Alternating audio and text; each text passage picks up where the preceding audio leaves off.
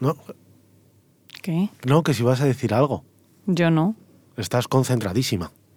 Sí, estoy aquí mirando todo lo que tenemos que hacer. Este guion, el siguiente.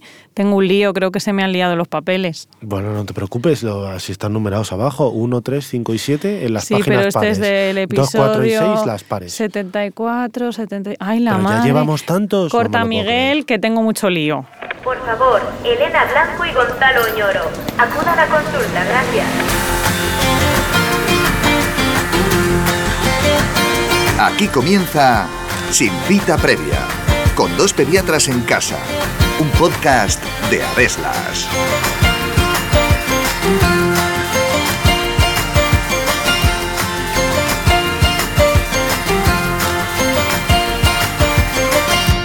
En la novela de Luis Mary Alcott, Mujercitas, el personaje de Beth muere trágicamente de escarlatina y desde entonces esta enfermedad flota en el imaginario colectivo como algo terrible y de otra época. Sin embargo, a día de hoy, esta enfermedad sigue entre nosotros y se diagnostica con bastante frecuencia en las consultas de pediatría. Pero, ¿a qué se debe la escarlatina? ¿Cuáles son sus síntomas y cómo podemos sospecharla? ¿Es realmente una enfermedad grave o no tengo por qué preocuparme? ¿Cuál es su tratamiento y cuándo puede mi hijo volver al colegio? Y sobre todo, ¿realmente murió Beth de escarlatina? En el episodio de hoy de Sin Cita Previa os contamos todo lo que tenéis que saber sobre la escarlatina. Así que ajustaos bien los auriculares porque empezamos.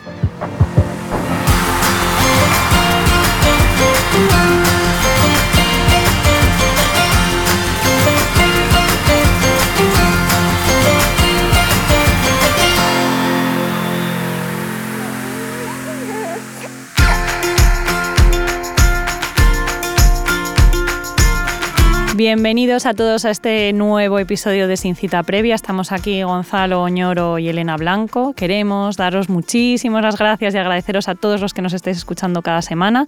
Recordar que nos ayuda muchísimo que nos deis una buena valoración donde nos escuchéis y sobre todo que si os gusta lo que oís, pues que nos podáis recomendar a otras personas para seguir dándonos a conocer. Bueno, Gonzalo, ¿qué tal? ¿Cómo estás? Yo hoy encantado, porque vamos a hablar poquito de medicina.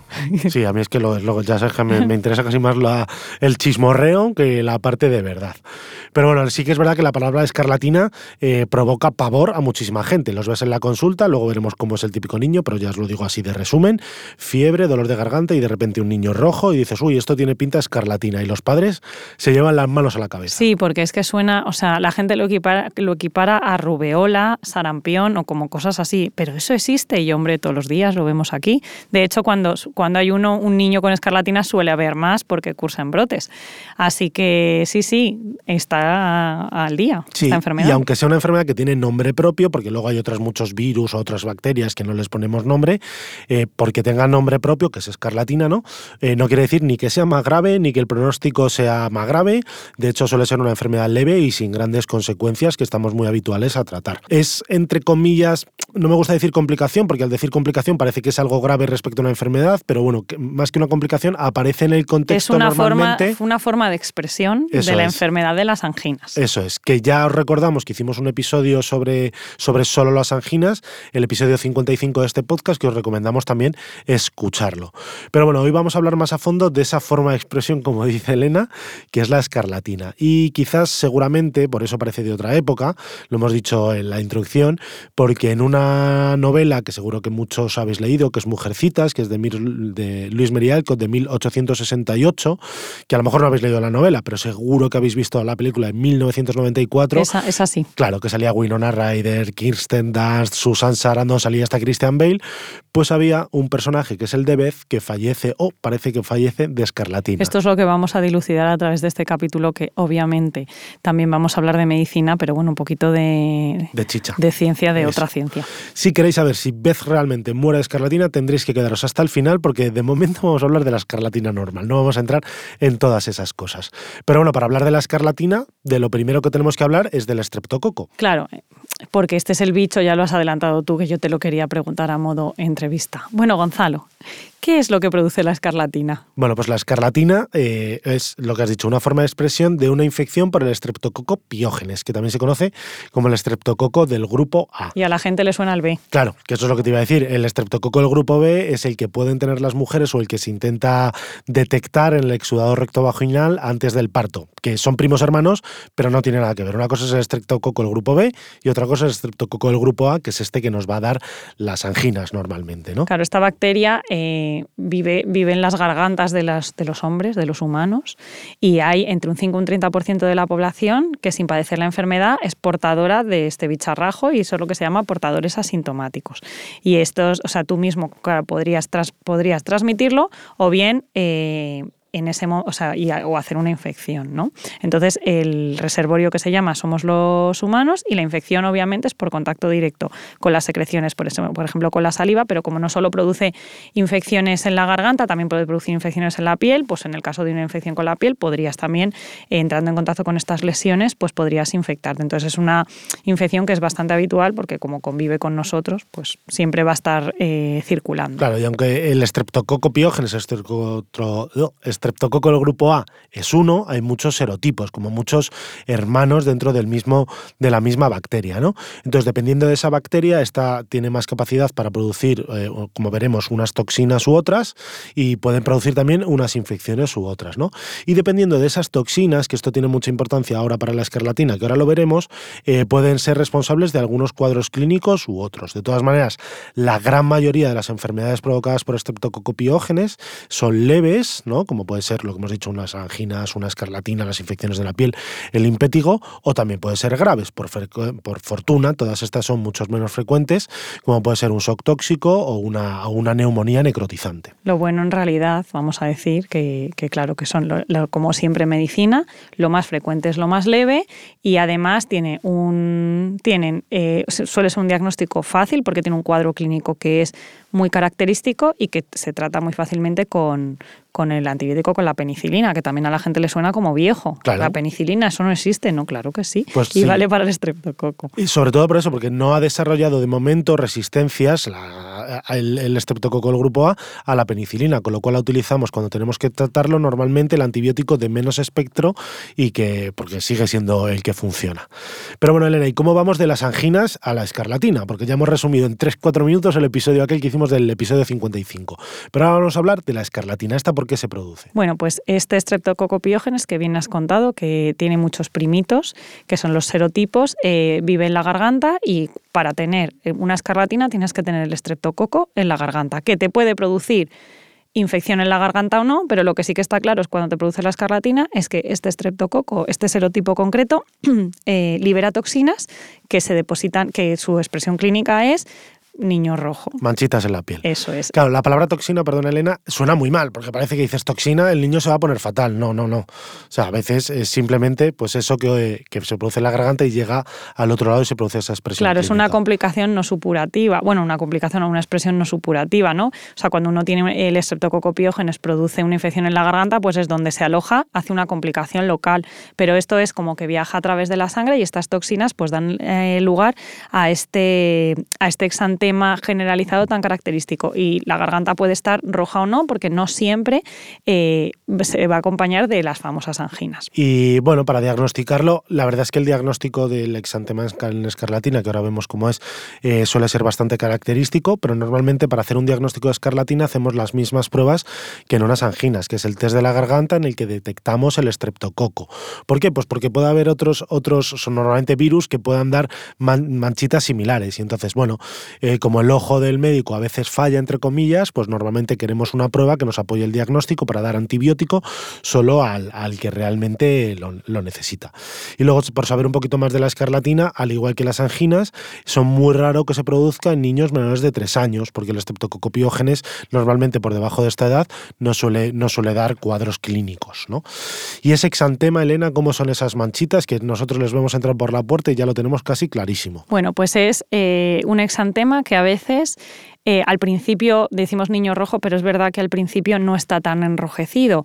Es un, es un exantema que decimos que es micropapular, o sea, son unos granitos muy pequeñitos eh, que, raspan porque son muchos chiquititos juntitos que dan un aspecto como rasposo y si lo dejamos evolucionar eh, se da el aspecto este rojizo que llamamos. muy característico que aparezca en la cara, en el tórax y hasta el abdomen. En ocasiones pica y luego tiene unos signos muy característicos que es que deja, que se, que deja pálida la zona del triángulo naso, nasolabial y, eh, y por contra es más intenso en la zona de los pliegues, sobre todo axilas e ingles. Y luego, con el paso de los días, puede haber una leve descamación. Me ha gustado mucho lo que has dicho, es un poco como rasposo, rugoso, porque muchas veces decimos que es un exantema que se, que se que se, que se toca más que se ve. O sea, sí que es verdad que ves al niño como de piel de, un poco de rojizo. piel de gallina, es que es. pero le tocas la, la, piel y dices, uy, este raspa. ¿no? De hecho, muchas veces en la consulta los padres lo traen porque dicen, es que mira esta cosa tan rara que le ha salido. la piel seca. Y le echo crema y no, porque muchas veces no da fiebre, no da dolor de garganta. Entonces es un cuadro que despista un poco y cuando les decimos es escarlatina, ya es como un drama. Pero es como, no, no, si es solo esto, espérate que le hago la pruebecita a la garganta, antibiótico y 24 horas el niño listo.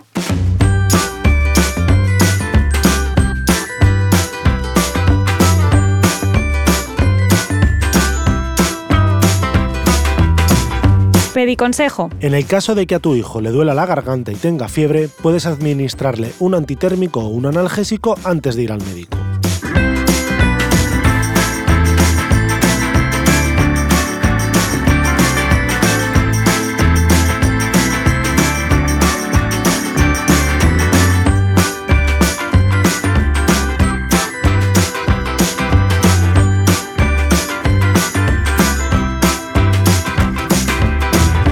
Bueno, ya hemos avanzado muchísimo sobre, sobre este cuadro clínico llamado escarlatina y, bueno, vamos a dar un poquito, a contar un poquito más cuál es el tratamiento, cómo se trata esta famosa enfermedad llamada escarlatina. Pues lo mismo que las anginas, Elena. Si decíamos que el estreptococo cuando te da fiebre y dolor de garganta lo tratábamos con penicilina durante 10 días, eh, pues el tratamiento de la escarlatina es exactamente el mismo, ¿vale?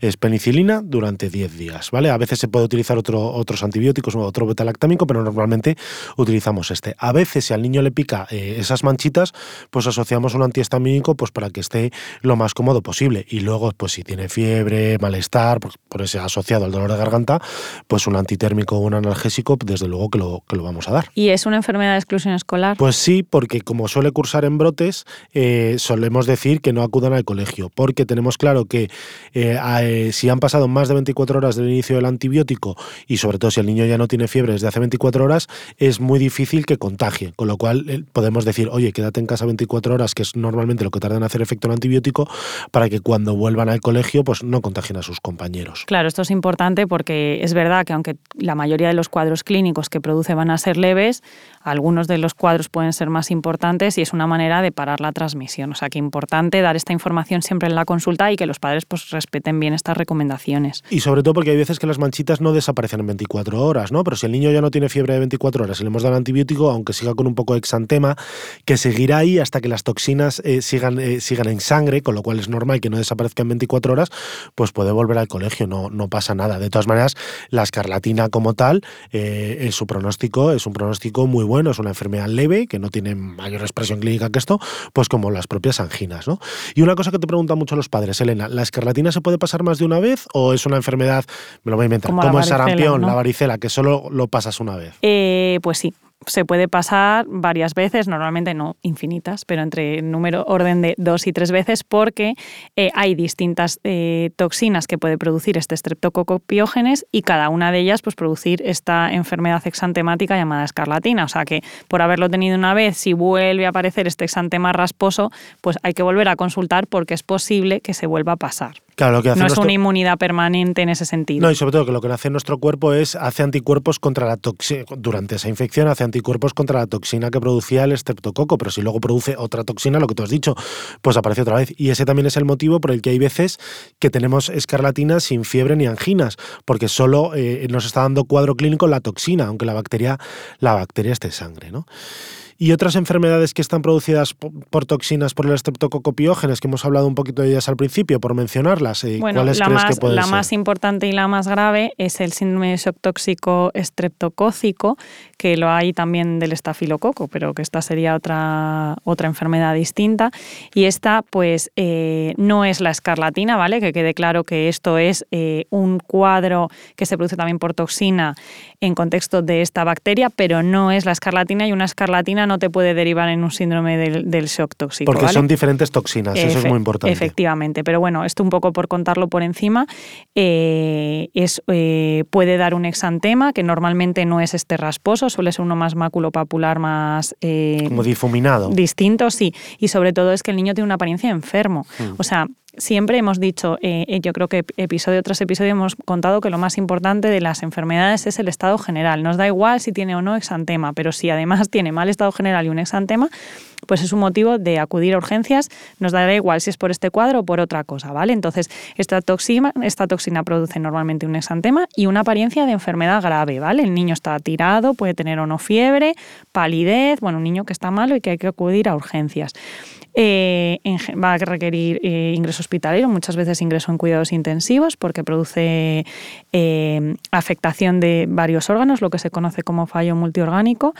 Y bueno, el tratamiento en este caso pues va a ser igual una eh, antibiótico, y vario- soporte. varios antibióticos y sobre todo pues, antibióticos contra esta toxina que produce este cuadro, que no es la escarlatina. Y un par más de enfermedades por toxinas que a lo mejor alguno de los que nos está escuchando lo ha sufrido es la glomerulonefritis postestreptocócica, nada, eh, solo mencionarla, y una que ahora nos va a interesar mucho, que es la fiebre reumática, que esa, mm, estoy convencido que ninguno de los que nos está escuchando la, la ha sufrido, eh, pero que va a tener mucha importancia de lo que vamos a hablar ahora, Elena, porque hemos llegado al momento importante del episodio. Vamos a ver. ¿Cómo se murió ¿Se Beth? murió Beth de Mujercitas de Escarlatina o no? Bueno, pues aquí, aquí hemos hecho una labor de investigación muy, muy buena, ¿no? Hemos investigado Minuciosa. más, más sobre Beth que sobre la escarlatina para hacer este guion y, eh, bueno, hemos llegado a la conclusión que no se sabe muy bien de lo que murió. Has hecho un spoiler aquí enorme. Bueno, vamos a ver, vamos, a, ver. Episodio 17 de la novela Mujercitas que lleva por título Una niña abnegada. Resulta que en ese episodio hay un, hay un niño que sí que fallece de escarlatina, ¿no? Al que Beth cuidaba. Y esta se contagia eh, de la escarlatina porque lee en el libro de medicina de su madre de que, que tiene los mismos síntomas que tenía ese niño que había fallecido, ¿no? Pues tiene malestar, dolor de cabeza, dolor de garganta, que al fin y al cabo son las anginas. La verdad es que no dicen nada del exantema de la escarlatina, pero sí que mencionan, tiene la fiebre escarlata, tiene la fiebre escarlata. De hecho, toma, para intentar curarse, toma como remedio belladona. que yo- luego, cuando la belladona ahora se considera un veneno. Pero bueno, estamos hablando de mediados del siglo XIX, Igual en lo el que no había antibióticos. y lo tomaba ¿vale? homeopático a lo mejor. Claro, no, y que no había antibióticos. O sea, que está claro que si eh, alguien fallece de escarlatina es porque estamos hablando de una época completamente diferente a la que vivimos ahora. Pero bueno, la verdad es que, es que Beth en el episodio 18, que se llama Días Negros, empeora y desarrolla fiebre y Elena nos va a leer una parte de la novela para, para que veamos lo que ocurre durante este este episodio. Todas se alegraron salvo Beth, que seguía postrada, sumida en un profundo sopor, tan ajena a la esperanza y el júbilo como a la duda y al peligro. Daba lástima verla, tenía el rostro habitualmente sonrosado, pálido y carente de expresión. Las manos siempre tan activas, débiles y delgadas, los labios, por lo general sonrientes, entreabiertos y el cabello, siempre tan hermoso y cuidado, enredado y esparcido sobre la almohada.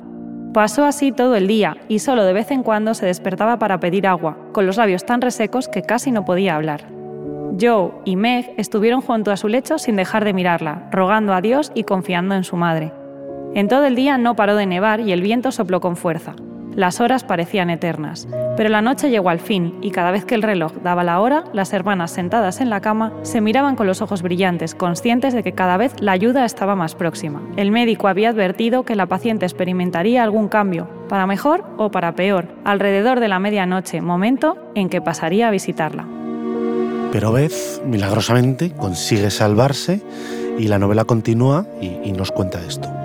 Hannah despertó como sobresaltada por el movimiento. Fue hacia la cama, miró a Beth, le tocó las manos, escuchó su respiración y a continuación lanzó el delantal por encima de su cabeza. Se sentó y, meciéndose hacia adelante y hacia atrás, murmuró casi sin aliento. Ya no tiene fiebre y duerme. Ha empezado a sudar y respira con normalidad. Alabado sea el Señor.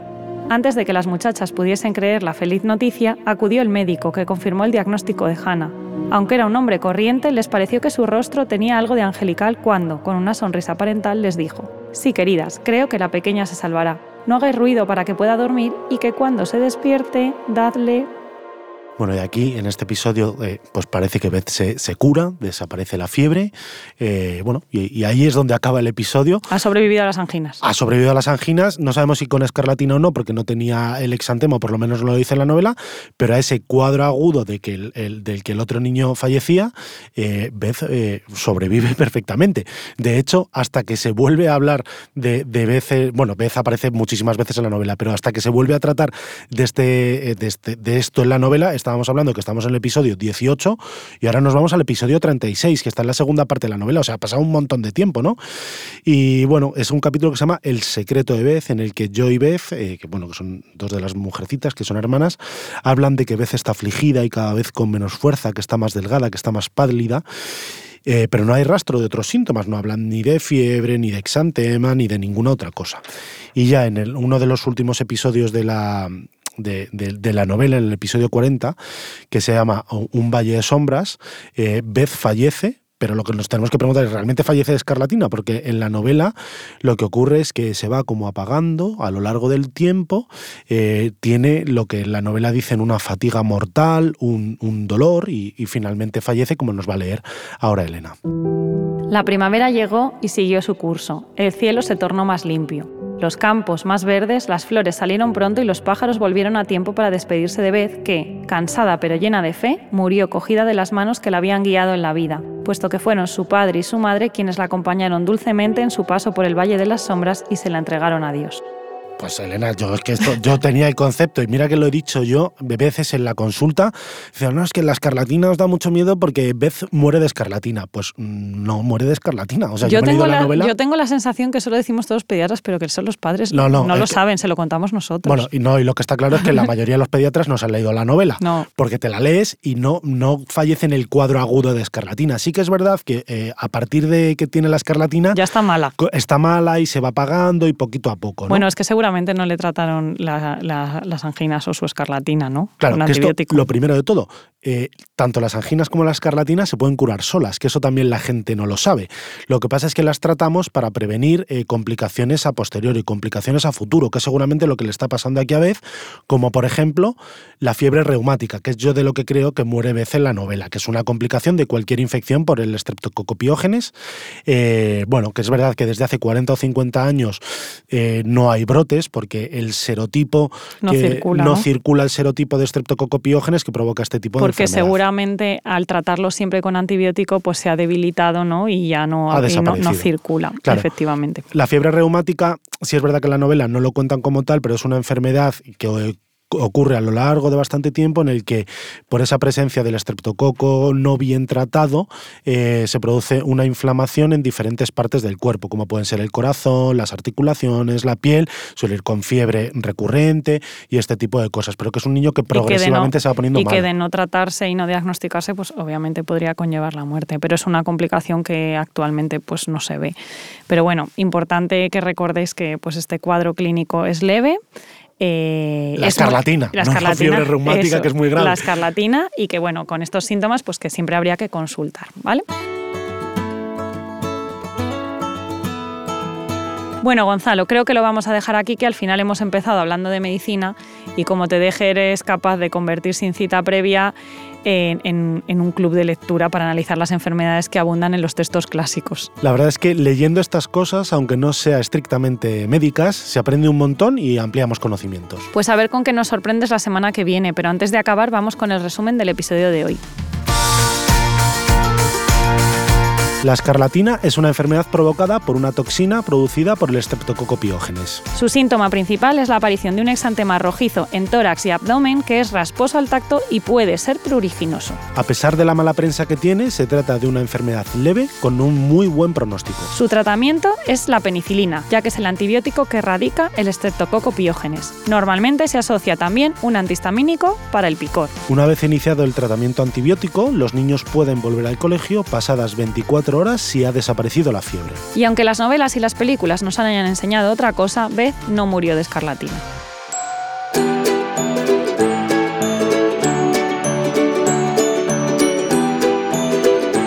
Y hasta aquí el episodio de hoy. Muchísimas gracias por aguantar hasta el final y no os olvidéis de dejarnos un comentario o una valoración de 5 estrellas, tanto en redes sociales como en las plataformas desde las que nos hayáis escuchado. Y por supuesto, gracias a Deslas por promover la divulgación científica como mejor herramienta para que los padres y madres cuidéis mejor a vuestros hijos. Nos escuchamos en 7 días. Hasta la semana que viene.